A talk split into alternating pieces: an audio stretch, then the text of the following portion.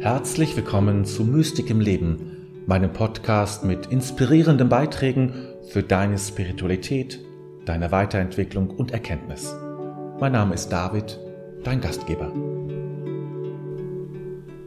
Herzlich willkommen zu meinem neuen Video. Ich bin David und ich begleite Menschen durch verschiedene Wege der inneren Arbeit auf ihrem spirituellen Weg. Nun lass uns zunächst einmal ganz grundsätzlich anfangen. Denn bevor wir über die Tiere nachdenken, müssen wir eines klären, nämlich, was ist denn eine Seele überhaupt? Denn schnell kommen die Begriffe durcheinander und dann scheinen wir nur über das Gleiche zu reden, weil wir die gleichen Wörter benutzen, aber im Kern unterschiedliches damit meinen. Was ist also die Seele? Die Psychologie hat sich vom Konzept der Seele schon lange verabschiedet. Obwohl Psyche das griechische Wort für Seele ist und manche Menschen Therapeuten auch als Seelenklempner bezeichnen. Doch die Seele wirst du in Psychologiebüchern nicht finden, zumindest nicht in den akademischen. Wenn du dann weiter fragst und zum Beispiel zu einem Pfarrer oder Priester gehst, Du wirst du schnell auch hier auf Grenzen stoßen. Das liegt natürlich einerseits in der Natur der Sache. Die Seele ist, wie der Himmel oder Gott, selber nichts, was wir durch unsere Anschauung erkennen und verstehen können. Es sind alles Ableitungen, die wir machen. Wir erleben bestimmte Phänomene, die uns dazu führen, an den Himmel oder eben an die Seele zu glauben. Das ist deshalb nicht weniger wahr als wissenschaftliche Erkenntnisse. Nur kann man diese, dieses Wissen eben nicht beweisen. Denn zunächst und vor allem ist für mich die Seele das Ewige im Zeitlichen. Das Ewige kann man auch als Gott bezeichnen. Wir alle sind hier auf Erden zeitlich, wir sind sterblich und wir werden vergehen. Doch in uns gibt es das Ewige, gibt es die Präsenz Gottes. Das nenne ich Seele. Und es ist dann auch das, was weiterlebt, das ewige Leben, das den Tod übersteht. Wir haben also schon das ewige Leben in uns. Wir bekommen es nicht erst. Es ist jetzt schon da. In der Seele, so sehe ich es weiter, bin ich mir selbst am nächsten. Bin ich ganz identisch mit mir, denn hier gelten keine zurechtgemachten Persönlichkeiten, nichts, was anerzogen ist. Im Grunde verschwindet hier auch die Persönlichkeit selber, das, was wir als Individuum bezeichnen. In der Seele sind wir mit Gott eins und damit in die unendliche Weite gestellt. Manche sprechen von der Seele, als wäre es ein anderes Organ wie die Leber oder der Magen, nur eben unsichtbar. Aber dem ist nicht so. Wir sind durchdrungen von der Seele, so wie wir auch nicht sagen können, an dieser oder jener Stelle ist das Leben in uns. Das Leben ist in jeder unserer Zellen, überall und es gibt keinen speziellen Ort dafür. Doch die Seele geht noch weiter. Denn sie ist in keiner Weise begrenzt. Sie hört nicht irgendwo auf, sondern hat Verbindung zu allen Seelen, wie sie Verbindung zu Gott hat, wenn man das überhaupt so sagen kann. Denn die Seele ist ja die Präsenz Gottes in unserem Leben und damit Gott selber. Wir sind also über unsere Seele mit allem verbunden und auch mit Gott. Und man kann sogar sagen, dass wir in unserer Seele mit allen anderen kommunizieren können. Und die Tiere?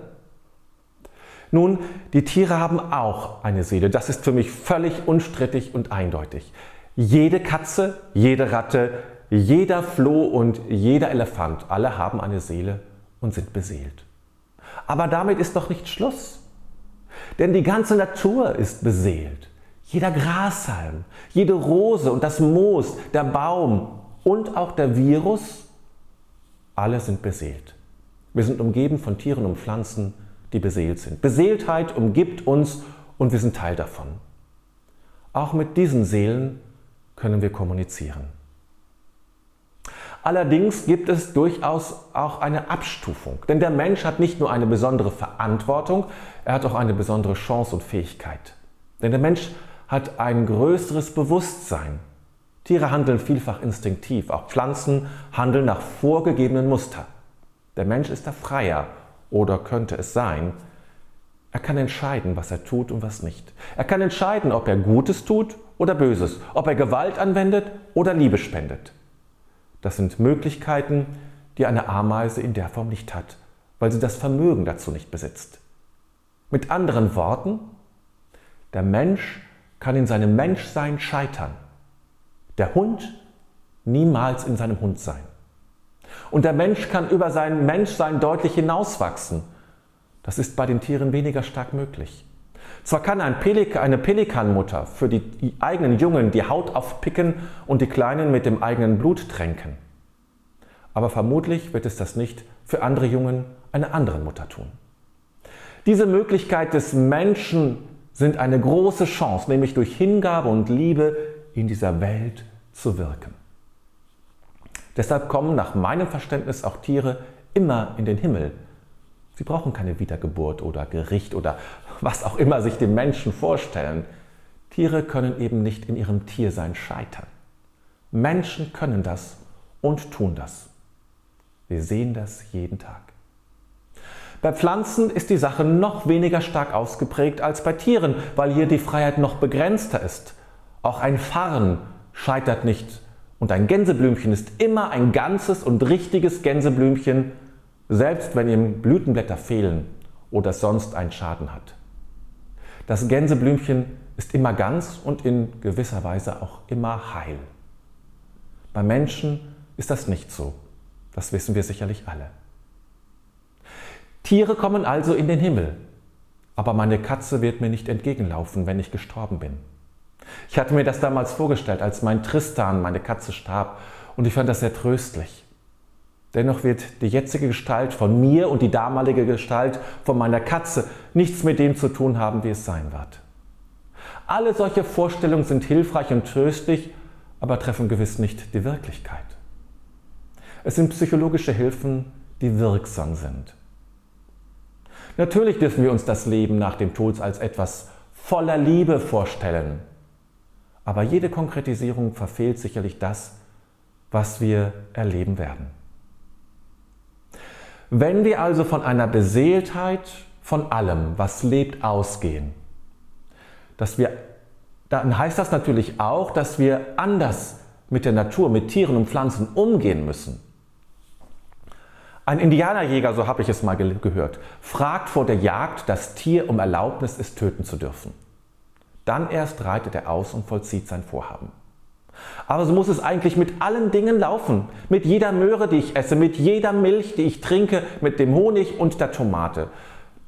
Vielleicht muss ich nicht immer um Erlaubnis fragen, aber mich bedanken und Anerkennung aussprechen. Die Seele wird es spüren. Wie sieht es bei dir aus? Glaubst du an die Beseeltheit der Natur? Schreibe gern einen Kommentar dazu unter dem Video. Und jetzt, jetzt wünsche ich dir eine beseelte Zeit.